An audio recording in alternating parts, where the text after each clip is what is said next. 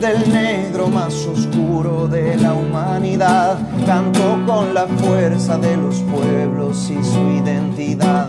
Canto desde el fuego de la lucha por la dignidad. Canto por la sangre de los ojos que nos sanarán. Canto para denunciar que el nunca más no era verdad. Canto por los muertos que se fueron y volverán. Canto sin sosiego porque nada los devolverá. Canto por Gustavo y por los días que ya no verá. Entre tanta noche y entre tanta Sean todos muy bienvenidos a una nueva edición de la Esquina del 6, por acá por Radio Extremo 96.1 FM del Dial. Ahí los pueden buscar en su Facebook Extremo Comunitaria o en su página web www.radioextremo.cl. Hoy es una nueva edición de este podcast radial que llamamos La Esquina del 6, programa número 23. Y como siempre, ustedes saben, me acompañan por el otro lado del micrófono Sebastián. ¿Cómo estáis, Seba? Hola, Jaime. Ah, bueno, acá estamos en una nueva oportunidad, en una nueva semana, en un nuevo análisis eh, de la realidad social, política, la contingencia. Eh, y estamos bien, eh, ya iniciando octubre, un mes que veíamos que se venía intenso y en las primeras horas ya nos ha entregado harta, harta noticia, harta hartos temas para tocar, comentar em, y viendo poco a poco cómo, cómo vamos avanzando hacia el 18 de octubre, que bueno, este año cae día domingo, y vamos avanzando también hacia el 25 de octubre también, que es la fecha que se había anunciado después de la postergación de abril em, del plebiscito, el famoso plebiscito por el apruebo y rechazo. Ya estamos, como dices tú, en pie de derecho hacia el plebiscito. De hecho, ya esta semana, hoy, de, madrugada del día viernes para día sábado, eh, tenemos de parte del colegio electoral eh, la nómina de vocales de mesa, si es que ya se puede uno meter a la página y revisar si es que te toca ser vocal de mesa o no ver tu circunscripción electoral y revisar y es un llamado también a que todos quienes nos escuchan revisen sus sectores. Jaime, eh, ¿dónde le tocó votar y salió vocal de mesa a usted? No, eh,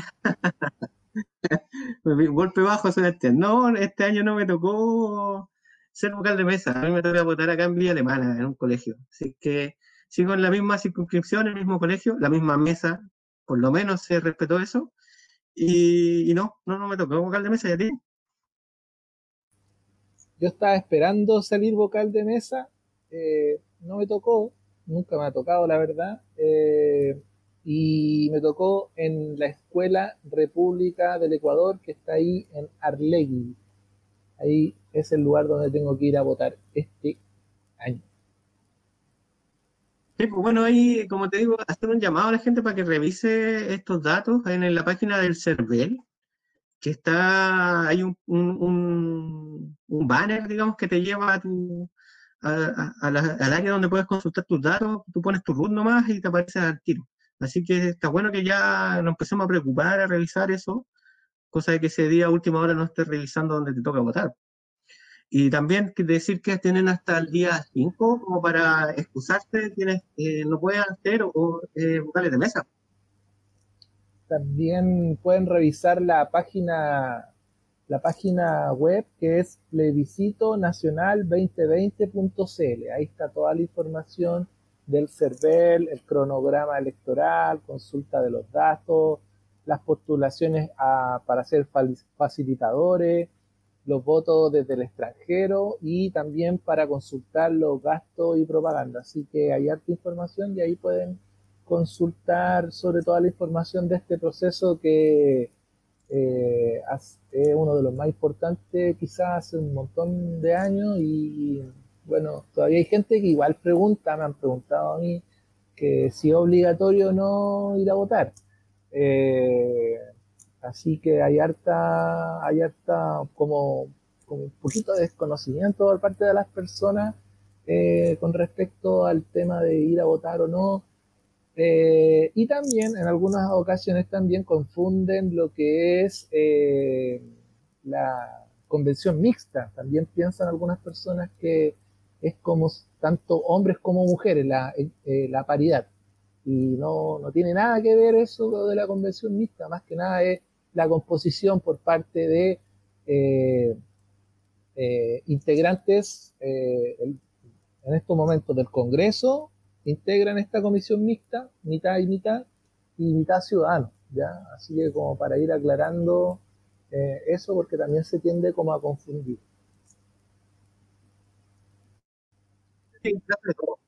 las diferentes opciones, es válido también, ¿no? Oye, eh, Seba. Jaime, eh, parece que te habías caído y no, te, no logré escuchar nada de lo que me comentaste. sí, estoy con una conexión muy mala en realidad. Eh, nada, lo que estaba recalcando el tema de que es bueno que hacer la página de Visita Nacional 2020 que decías tú, porque existe información acerca de las diferentes opciones y del organismo que, va a redactar la Constitución. Eh, o sea, los organismos que podrían redactar la Constitución.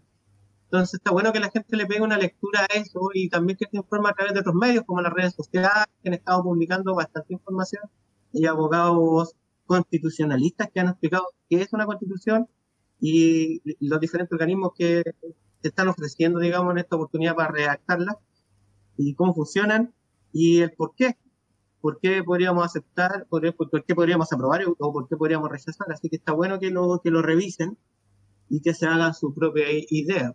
Yo creo, como decía adelante, eh, antes de caerme, que, que a lo mejor en, unos programas más, antes de, a medida que nos acerquemos a este plebiscito, nos vamos a detener un poco a hacer estos análisis también posibles.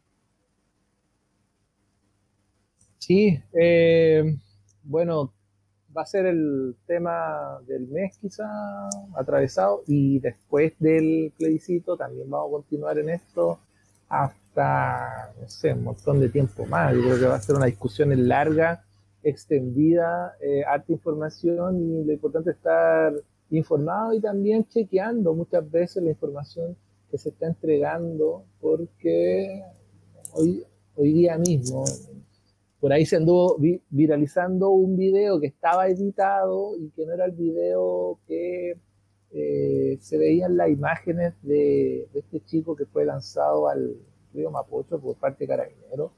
Por ahí salió una versión del video adulterada y que era propagado por eh, canales de difusión que estaban apoyando el rechazo y que muchas veces están desinformando, así que hay que estar chequeando mucho la información. Eh, porque también hay información que, es bastante confusa y falsa. Eh, eh, justamente de esto, Sebastián, vamos ya a entrar de derecho a lo que ha pasado esta semana en, el país, acá en nuestros barrios y, por qué no decirlo, también en el mundo. Porque ha pasado muchas cosas, como tú dices al principio del programa, y una de aquellas en la que queríamos detenernos a reflexionar, uh, creo que corresponde decir que es una reflexión a nivel país también, que lo sucedió justamente en el caso de este chico de 16 años, que definitivamente muchas pruebas ya lo determinan así, que fue lanzado por personal de carabineros al río Mapocho, que es una imagen que realmente es dura, dolorosa, que nos retrotrae a imágenes que gran parte de la población chilena no quiere recordar y que justamente como decíamos antes de comenzar el programa, Sebastián, hay una imagen que es, decidora, que es ver el cuerpo de este chico con un frío de sangre en el Mapocho, una imagen captada por Reuters, ¿ah? una agencia internacional, y que en este minuto ya ha dado la vuelta al mundo, que tiene eh, un titular, de hecho, en el, en el, diario The Guardian, un diario eh, británico, digamos, de alta circulación en ese país, donde ya se habla de este suceso y se tira a carabineros de estar reprimiendo de una forma brutal. Entonces, o sea, si ya a, nivel internacional esto ha causado gran conmoción, en el país lo mínimo que tenemos que hacer es hacer una reflexión de este, qué está pasando, qué está pasando en torno a esta institución que está siendo, que está siendo muy cuestionada y que llegado este minuto, en un, en un mes en que estamos muy ágidos, como decías tú, eh, que se va a tomar una decisión clave del futuro del país y que son los responsables de alguna manera de mantener el orden público ¿realmente existe la confianza en esta institución para que se puedan hacer cargo de esas labores? Gran pregunta. Eh, o sea, lo que, la, situación que, se vivió ayer es una situación que podríamos denominarla como algo que era perfectamente mm, predecible, eh, puesto que al iniciar el mes de octubre eh, a buscar de alguna forma llegar a, la Plaza de la Dignidad, por todos los canales, por todos los medios, por parte de, los manifestantes, la famosa primera línea. Eh, pero también lo que vimos fue una fuerte presencia en la plaza, eh, la, dotación de carabineros estrenando los escudos de un metro ochenta, nuevo, nuevo, nuevo ropa, no, eh, carros lanzagua, una serie de, maquinaria que está eh, eh, empleada, pensada y repensado todo este tema para asegurar el orden público.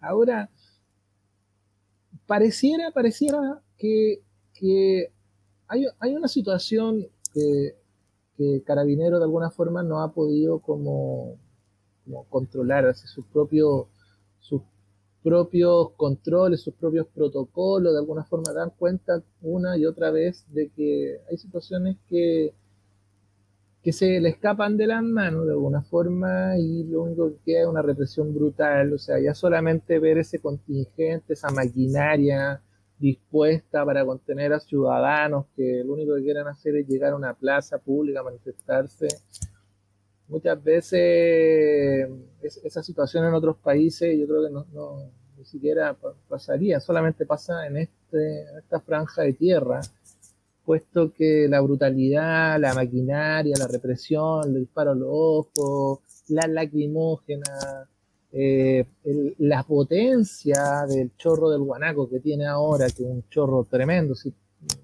posible que te lance a metro, una situación ya que raya ya prácticamente en la barbarie, en una, en una guerra, no sé. Lamentablemente tenemos que volver a, ocupar esta, esta palabra de, guerra, de violencia, producto de que eh, las disposiciones de carabineros frente a los manifestantes es totalmente agresiva, agreste no tiene parangón, porque obviamente es un grupo de, ciudadanos descubiertos, eh, con capucha obviamente, pero descubiertos en el sentido de que no tienen mayores protecciones. Eh, a veces los ve uno todos mojados, sin polera, frente a una maquinaria, lanzando piedras. Es como una lucha totalmente desigual contra David y Goliat. Y entre ellos, eh, Carabineros usa mucho una técnica, una estrategia que, es avanzar con todo su equipamiento, con todo, con, lanzando gases por todas partes, con el chorro guanaco a mí y con los piquetes de carabineros avanzando. Y entre eso, el agua eh, en el suelo, la, no sé, ahí ocurrió algo en la cual un carabinero eh, de forma premeditada, porque obviamente no, esto no, fue así como un accidente, va, empuja a un chico y lo lanza por el puente, si no me equivoco, Pionono, hacia abajo. Y este chico hay una imagen tremenda donde se ve sangrando con la cabeza partida y el, y el agua llevándose la, sangre. Una imagen tremendo de, una brutalidad que de alguna forma los medios tratan de tapar. Ayer no se difundió esto hasta más, mucho más tarde. Creo que la red lo, logró hacer. Eh, pero no sé, la televisión dando otras cosas, otras noticias, cubriendo otros, temas totalmente en una campaña para bloquear todo lo que sea la manifestación y lo que está ocurriendo en las calles es tremendísimo. O sea, la objetividad por ninguna parte y Carabineros con su brutalidad típica y los medios internacionales cubriendo esto porque obviamente es una cuestión salvaje y de salvajismo. Oye, bueno, ahí cuando tú hablas de premeditado, hacer una, una no sé cómo decirlo, em, yo creo que sí premeditadamente Carabinero actúa en, función de que de, su procedimiento, como decías tú, de, salir este piquete atrás de, de, las personas. Pero me cuesta entender, Sebastián, que una persona como en el particular, ¿cachai? De este funcionario de Carabinero premeditadamente haya lanzado a este chico. Me, me cuesta entenderlo, ¿cachai? Entonces ahí yo creo que finalmente lo que se está cuestionando, porque aquí como que se está tratando de trasladar una vez más de parte del, gobierno la culpabilidad a la persona, ¿me entiendes? Es como la culpabilidad del funcionario de carabineros que llegó, empujó, es como la oveja negra dentro de la institución que llega y lanza. Pero no es así. El último tiempo hemos, eh, nos hemos dado cuenta que en realidad pareciera que hubiera muchas ovejas negras dentro de la institución. Entonces, finalmente, yo creo que la, la discusión hay que trasladarla para otro lado, trasladarla a, examinar de qué manera esta implementación de que, incluso protocolos nuevos después del 18 de octubre se están implementando en la, en la organización de carabineros. Entonces, finalmente, el cuestionamiento es hacia la organización completa y no hacia la persona, porque cuando trasladamos el discurso hacia la persona, es chuta, bueno, eh, castiguemos a esta persona, la desvinculamos de carabineros, la sacamos, pero la, institución sigue estando avanzando en el curso de seguir con esta implementación de protocolos que uno no entiende cómo funcionan, ¿cachai? No, no se entiende mucho y además que tenemos una policía no profesional, o sea, eh, a todas, son claras las señales de que tenemos un, comportamiento y un proceder que se suma una tras otra, en la cual hay montaje, hay violencia de medida, hay represión, no sé, a, gente que obviamente no, muchas veces no es eh, la que provoca, sino, no sé, ya hemos visto casos donde personas que ni siquiera están involucradas en la situación les vuelan los ojos, como, como ha ocurrido. Eh, yo creo que, bueno, Carabinero necesita una, intervención urgente, ya, una intervención urgente, puesto que las situaciones que están ocurriendo ya, o sea, que vamos a seguir viendo chicos mutilados, lanzados por los puentes. Yo, yo no, no sé qué está, qué, qué ocurre ahí en el segundo piso de la moneda, no sé qué está ocurriendo, qué están pensando. De alguna forma quieren de alguna eh, mantener su poder, su estatus, su, sus privilegios a costa de un montón de gente que, está descontenta, si esta no está una cuestión, no una cuestión de un grupo aislado, cosas así, es manifestaciones que se constantemente se están dando hace un montón de tiempo que la gente ya exige cambios mucho más profundos. Y los avances en eso han sido súper lentos. O sea, que entreguen las pruebas carabineros, no sé, casi un año después de, haber ocurrido hechos de donde personas perdieron su vista. Una cosa tan, tan, tan dramática como de, de negación, de ocultamiento. Ahora también atribuirle la responsabilidad a un efectivo por un proceder, o sea, también eh, no, no al lugar, o sea, no corresponde, puesto que el piquete no avanza, no avanza sin que le den la orden, o sea, esa estrategia de avanzar con todo, o sea, si, si alguien se cae, puede incluso ser arrollado por estos carros, todos cargados con agua, cuántos kilos, sea, eso, eso es lo que nos está faltando, ver a gente arrollada por, por estos furgones, gente, no sé, ahora lanzadas por el río, ya una cosa ya tremenda. O sea, ya hace un tiempo atrás Chile ya no, no, no, no, marca la pauta por, por su, su, no sé, su desarrollo en un ámbito particular, la economía, no es eso lo que está, se está viendo para afuera, es todo lo contrario, se está viendo que la, represión brutal eh, y, esta situación de, francamente, que raya ya en la, ni siquiera la imaginación de una, de una de las mentes más perversas puede ser imaginado que un joven de 16 años sea lanzado por, por los aires hacia el puente, por la borda y que caiga y en un río. Por suerte fue oportunamente rescatado porque otra cosa hubiese sucedido si es que hubiese llegado la ayuda más, más tarde porque obviamente él cayó boca abajo, eh, inconsciente, se le podría haber provocado un daño, un daño por la falta de oxígeno. Eh, y bueno, si no, otra cosa hubiese sucedido. Oye, igual también decir que esto es el resultado de un proceso eh, político desde hace varios años que este gobierno tampoco ha sabido atender muy bien, a que sigue leyéndolo, en la lógica de los años 90, en la lógica incluso más atrás de los años 80, donde tiene esta policía que trata de hacer un control eh, público con eh, protocolos que son añejos, como te digo, en esa lógica de los 80 y los 90, que, que vas con todo y, y generas temor, digamos, en el manifestante para que se pueda, se disperse, se vaya, cuando hemos visto que en realidad lo que está pasando en la sociedad es al revés, es como esa oposición al, sistema que, puede llegar incluso, como dices tú, a, tener un chico de esta edad, de 16 años, a, estar frente a frente a la policía del Estado y darle cara porque él quiere cambios, quiere algo diferente. Entonces, esa lectura eh, no la ha hecho este gobierno y insiste en esta lógica eh, más retrógrada de imponer por la fuerza este control del orden público y, más o menos también declarar esa zona como es la Plaza Italia como casi como un activo intangible, como, no se puede tocar, ¿cachai? Entonces, eh, seguir con esa lógica de la cosa puntual es también algo grave, no hay una lectura del modelo.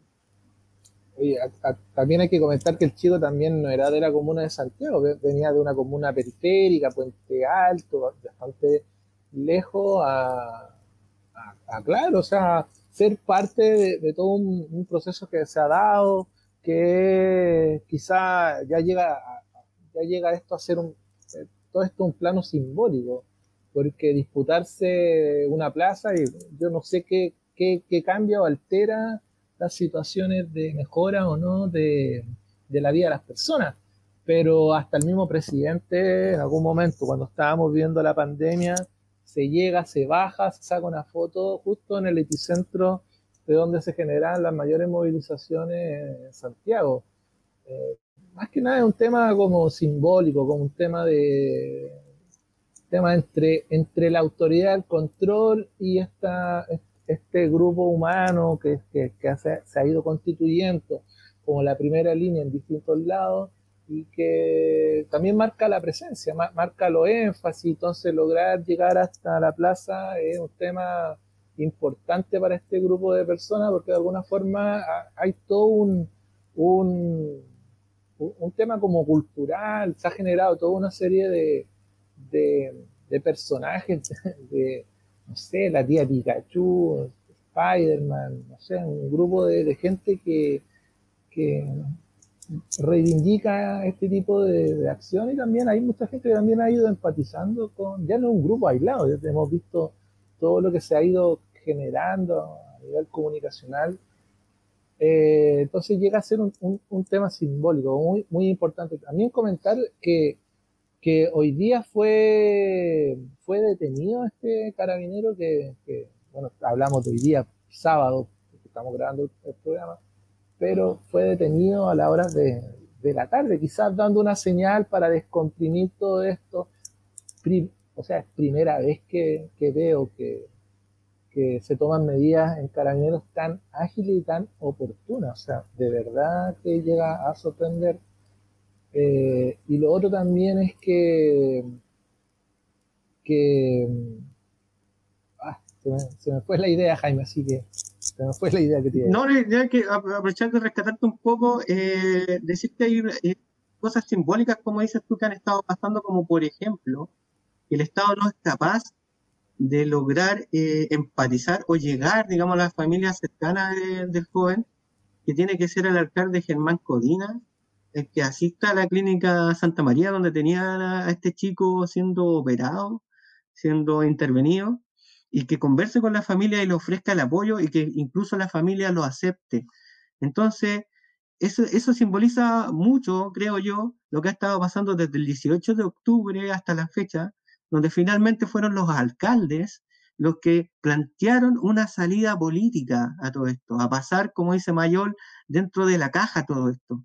Porque si no fuera por esta ocurrencia de los alcaldes de hacer un plebiscito, que recuerden ustedes que después del 18 de octubre, las días siguientes, fueron los alcaldes los que decidieron hacer un plebiscito comunal en sus propias eh, ciudades acerca si es que podríamos tener una constitución o no, que forzó de alguna manera a este gran eh, acuerdo, digamos, por la paz que tuvieron finalmente en el Senado y que incluso el presidente de la República no participa. Entonces se sigue viendo este síntoma de, del presidente de la República, de este gobierno, de estar por fuera de todo lo que está pasando y tiene que venir un alcalde como Germán Codina, que incluso es de su sector, un, alcalde de, derecha, digamos, acercarse a la familia y es a él a quien aceptan y no a alguien de, la presidencia. Entonces estamos viviendo eh, un momento, digamos, histórico de inflexión en nuestra vida social demócrata, digamos,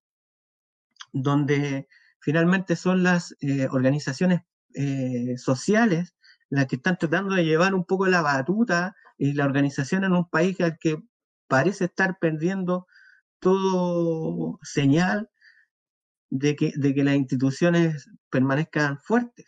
O sea, entre los cuestionamientos que hemos estado hablando en la última semana, entre el, poder eh, del judicial, digamos, y el, poder del, presidente de la República, que se van de aquí por allá entre acusaciones, el Congreso tirando acusaciones constitucionales. Tenemos un desarme de las instituciones, un, circo, digamos, de las instituciones que termina siendo un outsider, digamos, del... Eh, no digamos de la política, porque finalmente un alcalde pero unos outsiders del día a día, digamos, de que impone el poder ¿está en Chile, que se supone que es la autoridad presidencial, el que finalmente es escuchado. Eh, sí, a, mí me. O sea, las lecturas que hago yo con respecto a lo que estamos viviendo es, claro, eh, esto ya se venía como, se venía evidenciando eh, hace un montón de tiempo atrás. La tercera el año, el año pasado el día domingo, si no me equivoco, eh, después del 18 de octubre, eh, en su portada puso, ah, no lo vimos venir, o algo así, recuerdo. Eh, pero esta cuestión ya venía hace rato, venía como evidenciándose, o sea, no tomar los resguardos, no hacer las modificaciones, algo de que se estaba discutiendo, eh, Lago hace modificaciones constitucionales, no las plebiscita, los pasa por el Congreso simplemente. Hay una, situación en la cual eh, se ha negado la voz de, los ciudadanos, la voz de, de las personas y ya la, ciudadanía ya no, ya no es la misma que antes, ya la gente exige participar, exige decidir, eh, y se está constituyendo una masa, de alguna forma, que está acompañando todo este proceso, que tiene opinión y voto, que es como un pueblo movilizado y que está ahí, pendiente, y quiere decidir.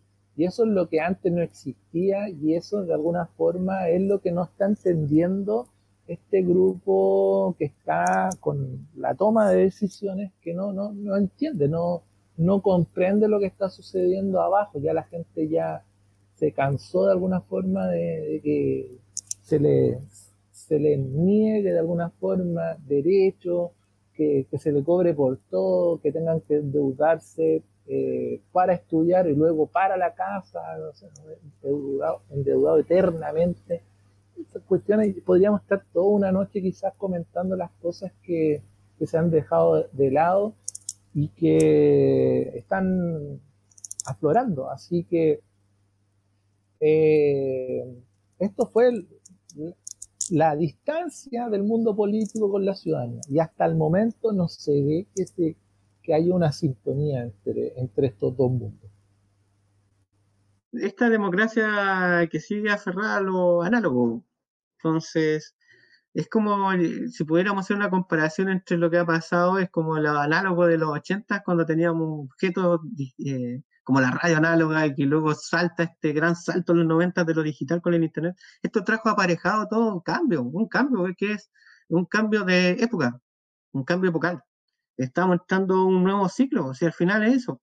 Entonces, bueno, se pueden hacer muchas lecturas, pero lo simbólico de lo pasado y lo que pasó ayer con este chico es el derrumbe de la institución, con el nombre que uno le quiera poner, ¿ah? eh, pero pero cae dentro de esa lógica al final. Oye, Sebastián, eh, vamos a tener que hacer un corte, vamos a ir a una pequeña pausa musical. Recordarle a todos que están acá escuchando a la esquina del 6, programa número 23, acá en la radio extremo 96.fm del dial, o a lo mejor nos están siguiendo en nuestros canales de YouTube y Spotify, Nueva Aurora Medios, la esquina del 6. Vamos a hacer corte y a la vuelta seguimos conversando.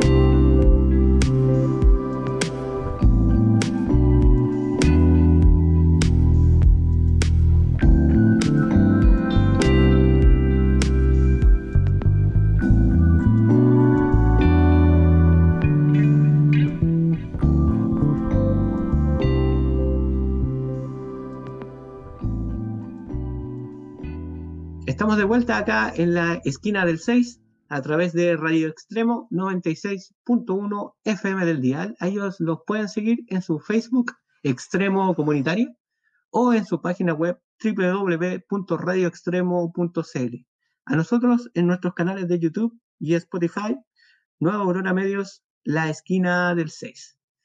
Oye, Seba, eh, aparte de este acontecido semana y lo que pasó estos pocos días con carabineros también, existió este bochornoso episodio en un liceo en la región metropolitana con el ministro de Educación, pues, con este anunciado vuelta a clases de un par de liceos allá en la región metropolitana, en Pirque, si no me equivoco, fue uno donde el, ministro va y aparece como casi como un estudiante más y resulta que no llega nadie a clase eh, y que más había más gente de los matinales con sus cámaras y fotografías esperando que llegara el primer estudiante y llega ahí el ministro y no llega nadie.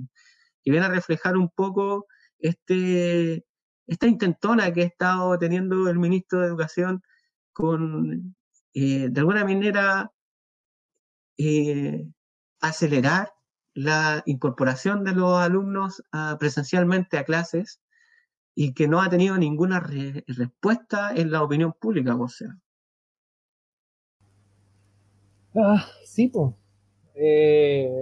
hoy comentado, comentada situación, eh, las mismas redes sociales en la mañana cuando se hace este anuncio está, eh, se difundió y se viralizó mucho el, el hashtag eh, el gatito ese que se les pone a las redes sociales vuelta a clase.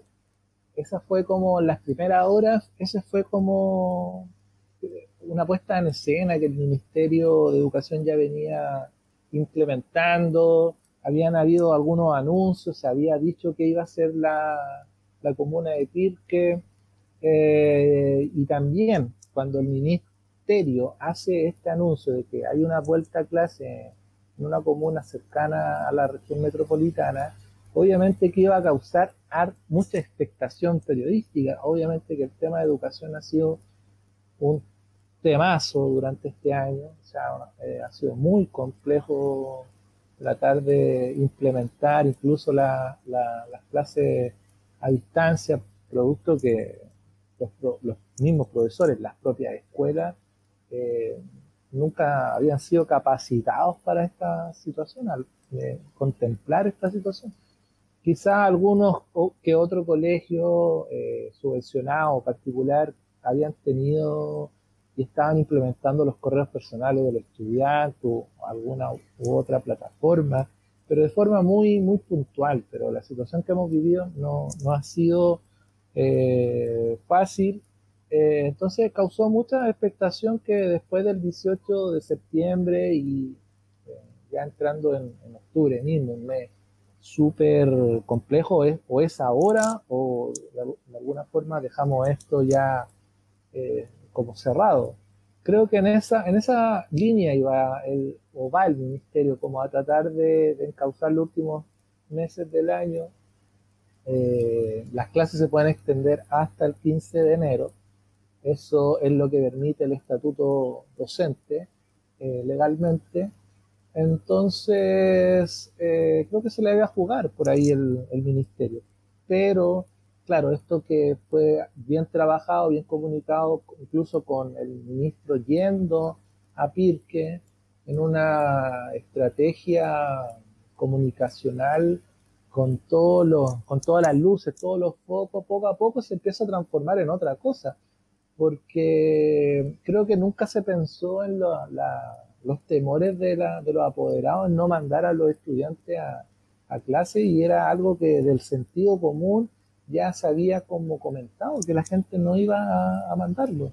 Y resulta que, claro, en una escuela, si no me equivoco, el Llanos, creo que, algo creo que, era el, nombre, eh, no se manda a, ningún niño a la escuela. Entonces lo que pasó de, ser un hashtag como vuelta a clase se empezó a transformar en otra cosa y, ya el, hashtag o, o las tendencias de redes sociales más comentadas era no fue nadie. O sea, esa fue como el, y pasó del ministro de, ir muy empoderado a prácticamente hacer un gran bochorno, puesto que estamos hablando de un ministerio con toda una cartera, con una cantidad de recursos impresionantes y de, y de, y de esfuerzo logístico a, vivir esta situación en la cual 10 eh, estudiantes fueron a un liceo, y de tercero o cuarto medio, pero o sea, no, no, se esperaba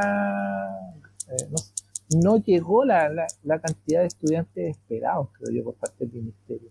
Y se transformó todo esto en un revés, porque obviamente comunicacionalmente tú lo que expresas es cómo, cómo, cómo das vuelta la, la página de esto, es una situación muy compleja. Oye, y tiene que ver un poco con esta desconfianza ciudadana, ¿eh? esta desconfianza ciudadana en que realmente el ministerio no ha logrado hacer una implementación acorde a esta pandemia, donde la, gente piensa que en este caso este liceo particular a lo mejor no, la implementación de las eh, medidas de seguridad contra el COVID-19 no eran suficientes. La, imagínate que estamos hablando de cursos de tercero cuarto medio, no estamos hablando de niños chicos. Sabemos que el control de, los niños chicos, de ponerse la mascarilla, de, de, lavarse las manos cada cierto tiempo, de no tener, de tener una cercanía con el, con el, con el muchacho de al lado, es mucho más difícil de controlar. Pero aquí está hablando con, jóvenes ya, 17, 18 años, 16 años, eh, que tienen ya esta capacidad, digamos, de, del autocuidado y aún así desconfían de, la, de los protocolos implementados por la autoridad. Entonces, esto radica en esa lectura que uno hace de que realmente el la desconfianza ciudadana hacia las políticas de Estado son eh, altísimas, altísimas. Y ya está instalado en la gente la idea de no mandar a, a los chicos a la escuela en todo el año. O sea, es como que ya pues, resígnate, pues, viejito, si ya no, no, no, no van a ir. Entonces ya empezar a, pensar en los protocolos que van a hacer el próximo año, siendo que hay varios expertos que dicen que la probabilidad de una vacuna sea por allá por marzo o abril del próximo año y que aún así va a costar, digamos, hacer la implementación de colocar esta vacuna a la mayor cantidad de la población posible. Eso va a ser un, reto nunca antes visto a lo mejor en la historia de, este país en, en, el corto plazo. Entonces tampoco va a ser algo como que van a volver todos eh, de una a la escuela. Yo creo que lo que se está buscando acá tiene que ver más con esa mirada económica que tiene el gobierno, que es de que si los chicos no están en clases, no hay quien se quede con ellos para que sus padres puedan ir a trabajar. Hay una visión más, más economicista. No sé si tú lo ves por ese lado. Eh, bueno, es, es, difícil, complejo todo este, toda esta vuelta a clase. el, virus yo creo que ah, trae eh, o despierta ciertas situaciones. Una, una de ellas yo creo que es la más, más compleja de abordar que el miedo. Yo creo que esa situación de, miedo que, viven los apoderados, que viven los, los alumnos también, es complejo de manejar. O sea, eh, y al haber miedo, y más encima comunicacionalmente se anuncia de que, claro, va a ser voluntario la vuelta a clase, o sea, la gente no, en masa no va a ir a, los establecimientos. Todo lo contrario. También me, despierta, eh, me despierta un poco de, no sé, ingratitud con respecto al, alcalde propio de, de Pirque, que le atribuye a los medios de comunicación y a los profesores la responsabilidad de, que no haya resultado esta puesta en marcha. Eh, yo creo que ahí nuevamente nos no están dando con el, con el sentido de lo que la, la ciudadanía y el sentido común está, está instalado. O sea, creo que para una buena vuelta a clase debe haber eh, una buena planificación, cosa que no ha ocurrido. O sea, estamos viendo que se está tratando de salvar esto del año ahora en octubre, pero con un plano, un diseño bastante poco conocido, difundido, y además que la implementación de eh, una buena planificación requiere grandes inyecciones de recursos, puesto que en los establecimientos también hay un grupo de docentes y de trabajadores de la educación que, son crónicos, entonces hay que tratar de, reemplazar a estos funcionarios eh, si se quiere de alguna forma tener clases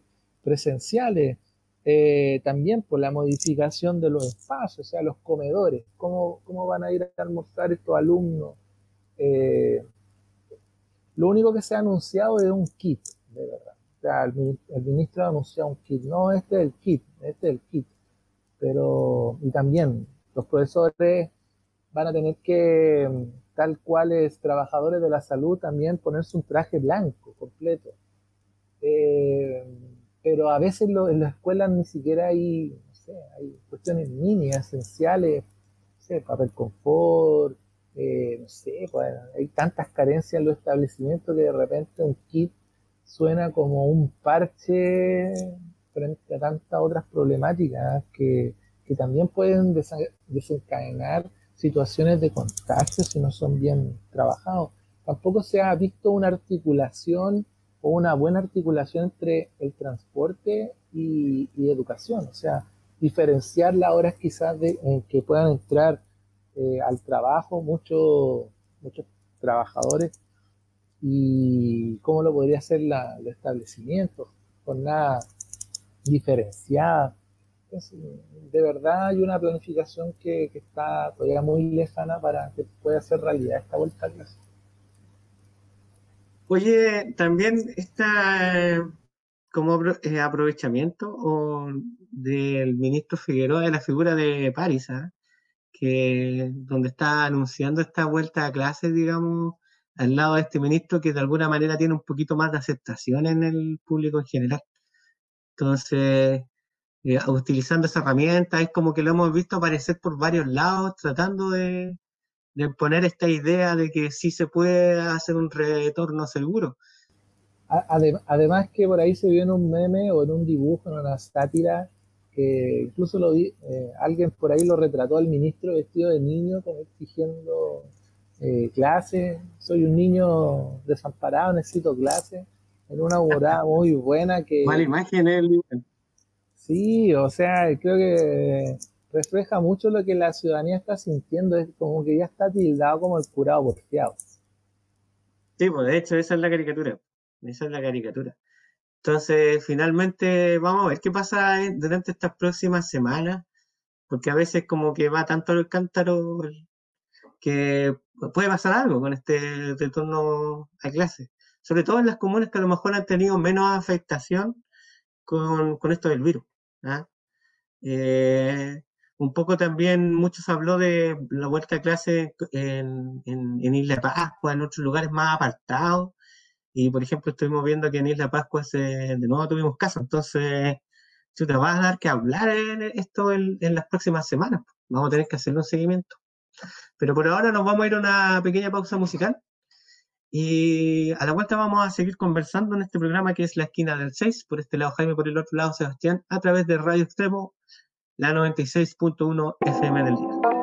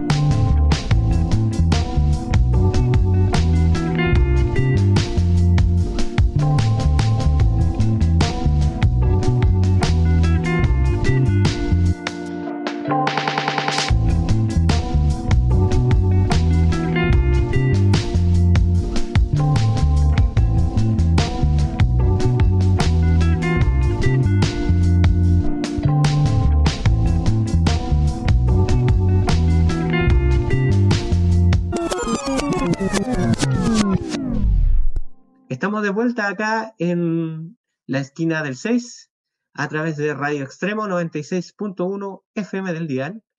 A ellos los pueden seguir en su Facebook Extremo Comunitaria o a través de su página web www.radioextremo.cl. A nosotros en nuestros canales de YouTube y Spotify, No Volver a Medios, la esquina del 6, donde tenemos este programa subido y todos los que hemos hecho para atrás ya en estos más de 23 programas que, que llevamos en el aire. Así que pueden hacerle seguimiento en la página, que eso está bien bueno.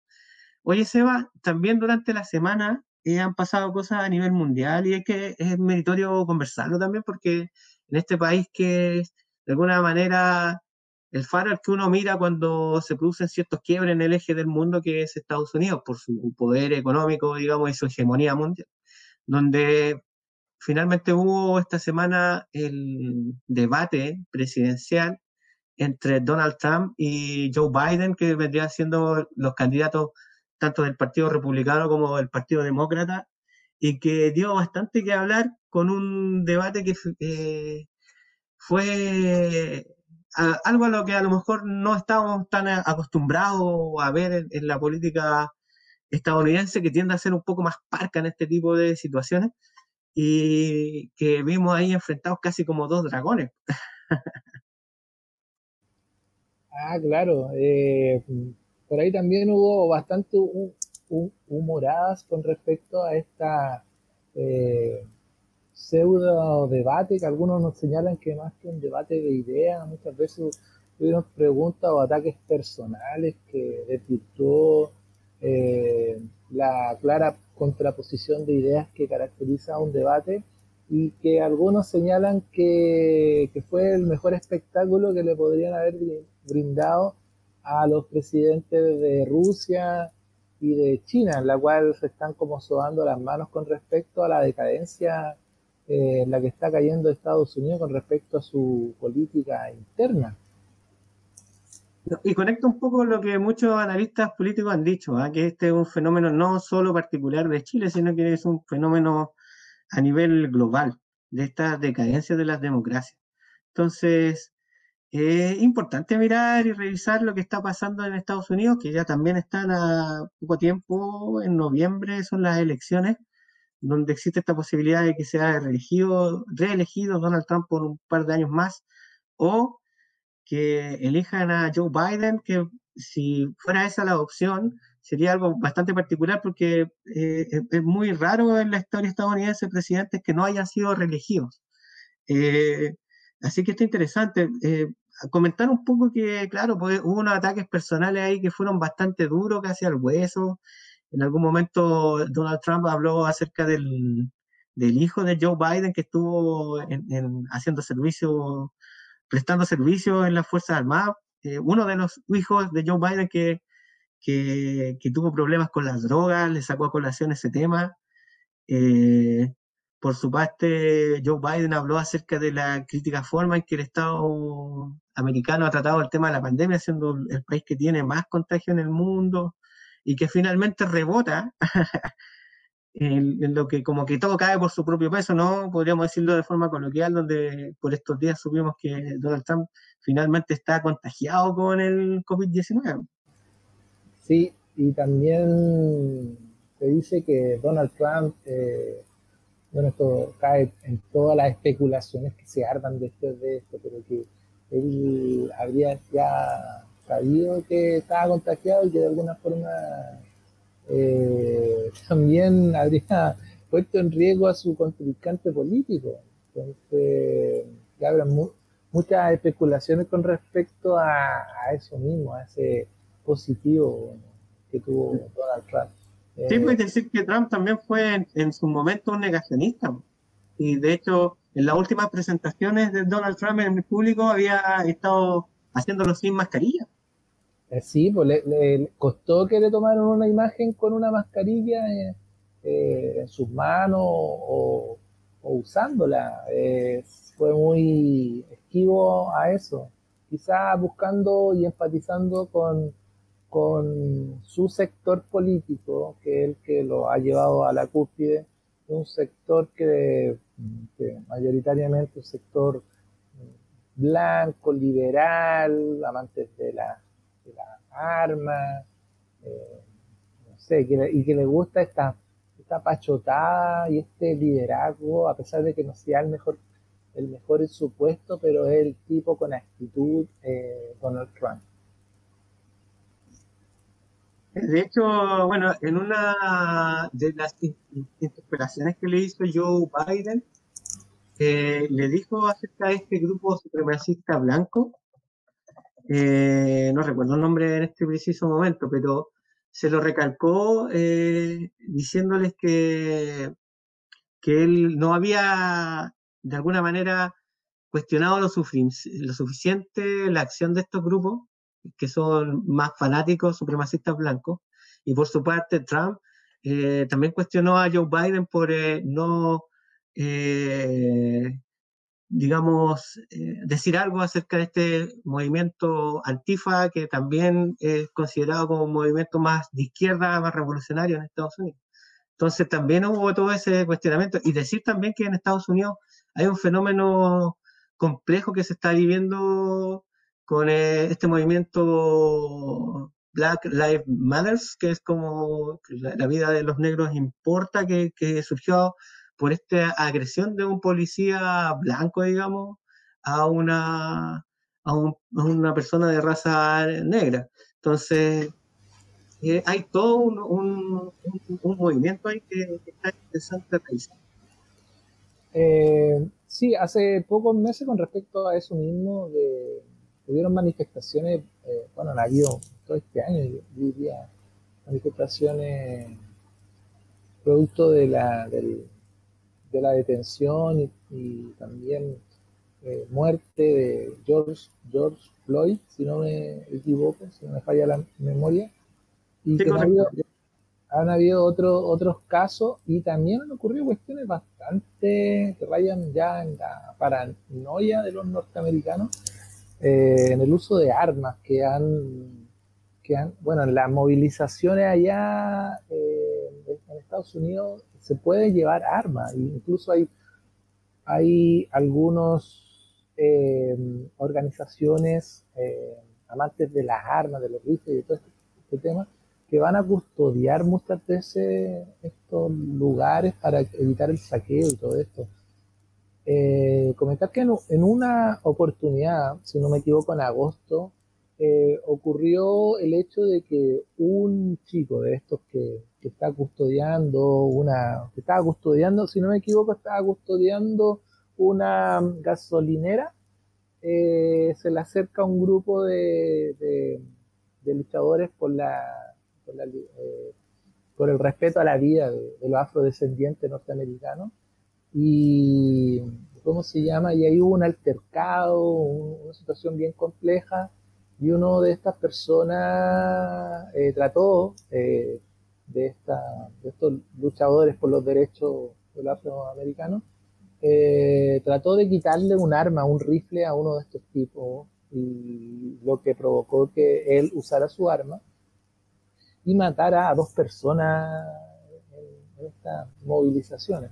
Eh, bueno, las imágenes no fueron tan difundidas, nos llegó un poco con cierta contaminación comunicacional que ocurre en este tipo de situaciones, eh, pero las imágenes son tremendamente fuertes de ese, de ese caso. Y nos habla también de las tensiones profundas que tiene este, este país.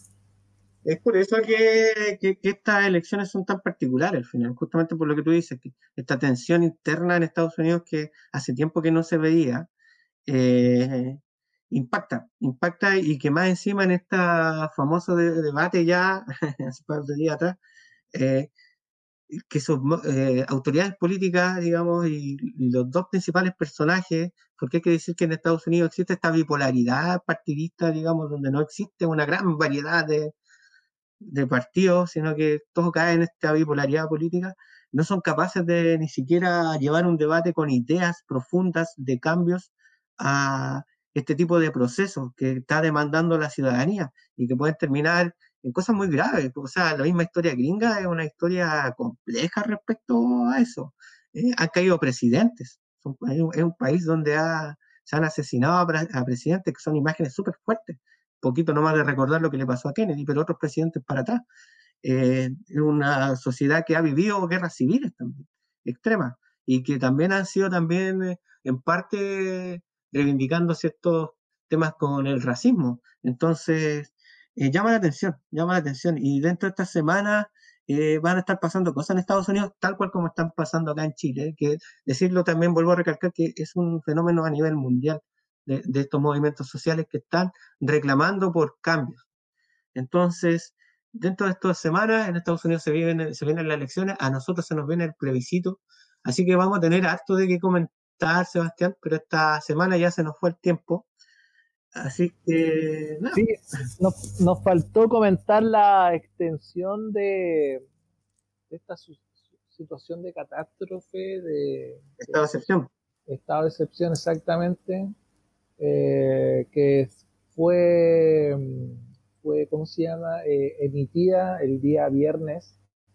Eh, los viernes Piñera está usando esta, este, este, cierto de, de, se acaba la semana, eh, el día viernes, claro, viene el fin de semana y yo lanzo alguna situación, o sea, algún decreto que permite que yo pueda extender esta, estas situaciones de control social, de control de pandemia, de control de, esta situación, pero claro, con, también con un sabor como que prácticamente se está escudando en, Oye, pero, y en la facilidad que le permite esto de, de contar con militares en la calle. pero vamos a ver cuál es la respuesta del Congreso, Sebastián, porque no contaba con lo que pasó con Carabineros ayer también, a última hora. Entonces, vamos a ver con un, una, este lunes el Congreso va a estar súper ágido porque ya la oposición eh, se cerró en torno a una postura que es, mm, por ejemplo, bloquear el, el presupuesto de carabineros para el próximo año. Entonces, vamos a ver qué pasa, porque también el Congreso tiene injerencia en la votación de los estados de excepción. Entonces, vamos a ver qué pasa. Va a estar, va a estar eh, esta semana bastante picante. Bastante picante. Bastante fuerte. Ya, pues Seba, eh, nos estamos despidiendo de esta edición de la esquina del 6, agradecido de todos quienes nos escuchan semana a semana. Y mandar un saludo enorme a todos ellos. Y nos vamos a estar viendo la próxima semana. Exactamente, un saludo a toda la gente que nos escucha, a toda la, bueno, a la, gente de, la radio extremo, a las personas también que siguen el podcast. Y nada, pues vamos a seguir en otra oportunidad, en otro programa, analizando y desmenuzando este acontecer. Ya pues Eva, nos estamos viendo. Recordarle a todos que están en sintonía y se quedan en sintonía de la radio extremo 96.1 FM del día. Y a los otros que nos busquen, como decía antes, en nuestros canales de YouTube y Spotify, Nuevo Aurora Medios, La Esquina del 6, pueden ir chequeando todos los programas para atrás y darles un me gusta, compartirlo porque nos ayuda mucho a continuar con este proyecto. Chao, Seba, estamos viendo la próxima semana. Chao, Jaime.